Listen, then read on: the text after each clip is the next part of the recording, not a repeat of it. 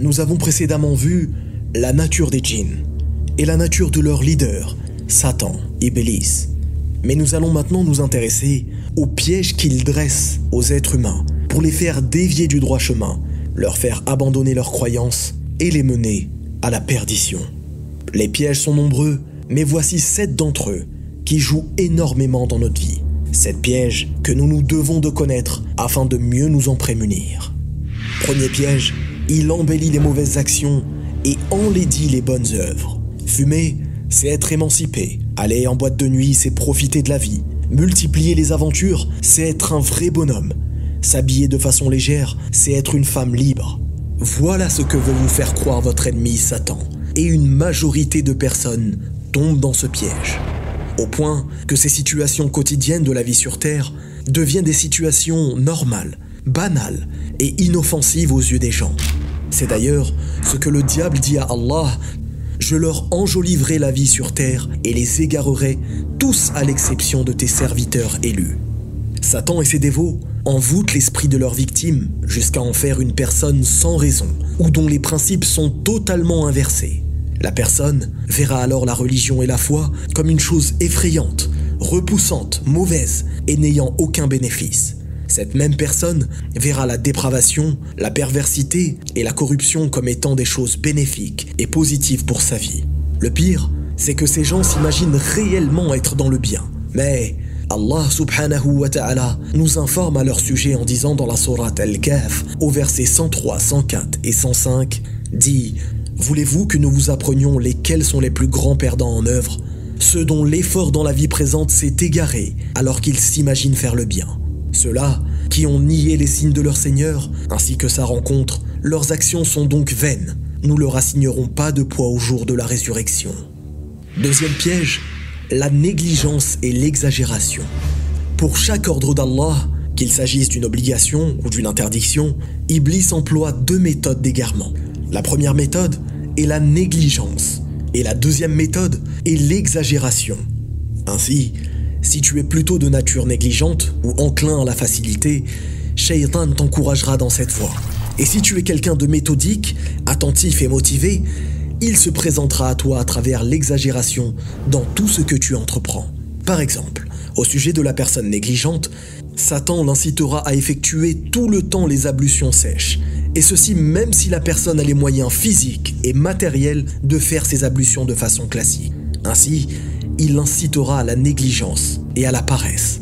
Par contre, si la personne est attentive et motivée, Satan encouragera la personne à laver sept fois chaque membre lors de ses ablutions, ou même à se laver tout le corps. Ainsi, il l'incitera à l'exagération.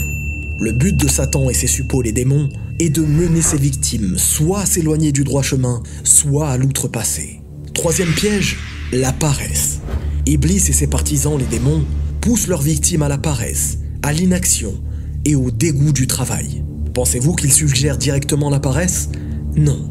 Satan s'y prend petit à petit, fait preuve de patience, ceci afin de mieux maîtriser ses victimes et de les toucher de façon plus profonde. Par exemple, Combien de personnes désiraient se convertir à l'islam et le diable leur inspira de remettre ce projet à plus tard, en disant ⁇ Doucement, ne te presse pas, tu feras ça plus tard ⁇ et ceci jusqu'à ce que la personne meure avant de s'être convertie. L'exemple de cette vie et de l'au-delà est comme un voyage à préparer. Deux types de voyageurs existent, les prévoyants motivés et les paresseux négligents. Au moment du voyage vers sa demeure éternelle, le voyageur motivé se sera préparé tout au long de sa vie pour ce voyage et ne regrettera rien. En revanche, le voyageur paresseux se retrouvera, lui, dépourvu, sans rien avoir préparé. Il sera submergé de tristesse et de regret. Alors, ne vous dites jamais que le diable et ses partisans démons sont fatigués et vous ont oublié. Ils ne font que de ruser afin que vous baissiez votre garde. Quatrième piège, les fausses promesses. Les démons, et en premier lieu leur leader, Satan, ont la particularité de mentir, de faire de fausses promesses et de ne pas les tenir. La personne se mettra alors à être convaincue d'une chose en se persuadant coûte que coûte qu'elle a raison dans sa croyance. Cette certitude n'est pas due à sa force de caractère, mais aux fausses promesses de Satan. Allah subhanahu wa ta'ala nous informe dans la sourate An-Nisa au verset 120, Il, Satan, leur fait de fausses promesses et leur donne de faux espoirs. Et le diable ne leur fait que des promesses trompeuses. Son but est tout d'abord de créer le doute chez ses victimes. Puis, une fois que le doute est installé, il instigue le mauvais conseil. Puis, si malgré tout sa victime ne cède toujours pas, il se met à promettre et même à jurer faussement. C'est de cette façon que Shaitan a juré à notre ancêtre Adam salam en lui disant Et il jura Vraiment, je suis pour vous deux un conseiller sincère. Oui, il n'hésite pas à mentir et à manipuler jusqu'à mener ses victimes à la mécréance. Puis, une fois cela fait, il se moque d'eux. Allah subhanahu wa ta'ala nous informe au verset 16 Tel est le diable. Il dit à l'être humain Sois mécréant. Puis, quand celui-ci aura mécru, il dira alors Je te désavoue et je redoute Allah, le Seigneur des univers. Cinquième piège, la peur du diable et des démons. Une des ruses du diable, les plus répandues et que personne ne peut contester, est la peur de ses partisans. La peur de quoi? Des démons, des djinns, d'iblis et de toutes choses nuisibles appartenant au monde de l'invisible. Le but de mettre en place cette peur comporte plusieurs raisons. Voici quelques-unes d'entre elles. La première, et que cette peur fasse que la personne ne souhaite pas s'intéresser à ce sujet et souhaite s'en tenir éloigné. La deuxième raison est de susciter à la personne la peur de combattre le diable et ses partisans. La troisième raison est de faire croire qu'il n'existe pas, lui et ses partisans, afin que la personne leur soit totalement disposée.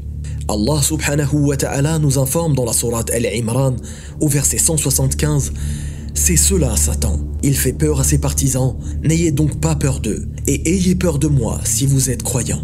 Sixième piège de Satan, les suspicions. Une des flèches empoisonnées du diable est le fait de toucher le cœur de ses victimes par les wasawis, les suspicions. Personne n'est épargné par ce poison, pas même les compagnons du messager d'Allah sallallahu alayhi wa sallam. Dans un célèbre hadith, Abu Huraira anhu rapporte que des compagnons anhum sont venus voir le messager sallallahu alayhi wa sallam et lui ont dit Nous trouvons en notre fort intérieur des choses si affreuses que nous n'osons même pas en parler. Le messager d'Allah sallallahu alayhi wa sallam leur dit Et vous y êtes parvenus à ne pas en parler? Ils dirent oui. Le messager leur dit Ça, c'est cela la foi explicite. Ainsi, une personne ayant foi en son Seigneur peut avoir des suggestions et des suspicions dans son fort intérieur, la faisant douter. Douter de ses actes d'adoration, douter de sa propre foi, au point de dire j'ai une baisse de foi. Tout cela vient bel et bien de notre ennemi Satan, Iblis, le diable, qui ne souhaite que nous mener vers la mécréance et l'abandon de notre religion. Enfin, septième piège, la magie et la sorcellerie.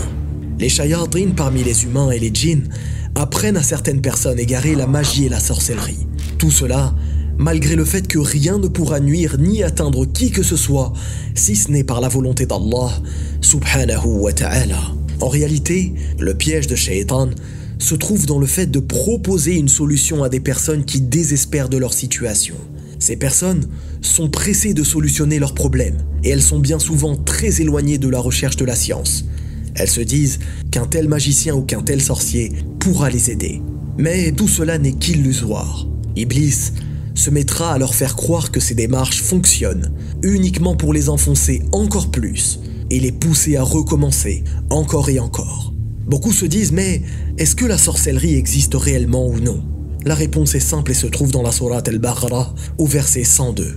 Et ils apprennent auprès d'eux ce qui sème la désunion entre l'homme et son épouse, en parlant de la sorcellerie. Et ils ne sont capables de nuire à personne qu'avec la permission d'Allah. Les gens apprennent ainsi ce qui leur nuit et leur n'est point profitable. Et ils savent très bien que celui qui l'exerce, la sorcellerie, n'aura aucune part dans l'au-delà. Quelle détestable marchandise pour laquelle ils ont vendu leurs âmes, si seulement ils savaient. De très nombreux autres pièges existent comme les passions mondaines, l'alcool, les jeux de hasard ou la divination qui sont plus connus que les pièges que nous venons de voir. Mais tous les djinns sont-ils là pour nous piéger? Tous les djinns sont-ils mal intentionnés, mauvais et méchants? Existe-t-il des djinns vertueux, croyants et musulmans? C'est ce que nous verrons, Inch'Allah, dans le prochain épisode. Wallahu a'lam, barakallahu fikum, wassalamu alaykum wa rahmatullah.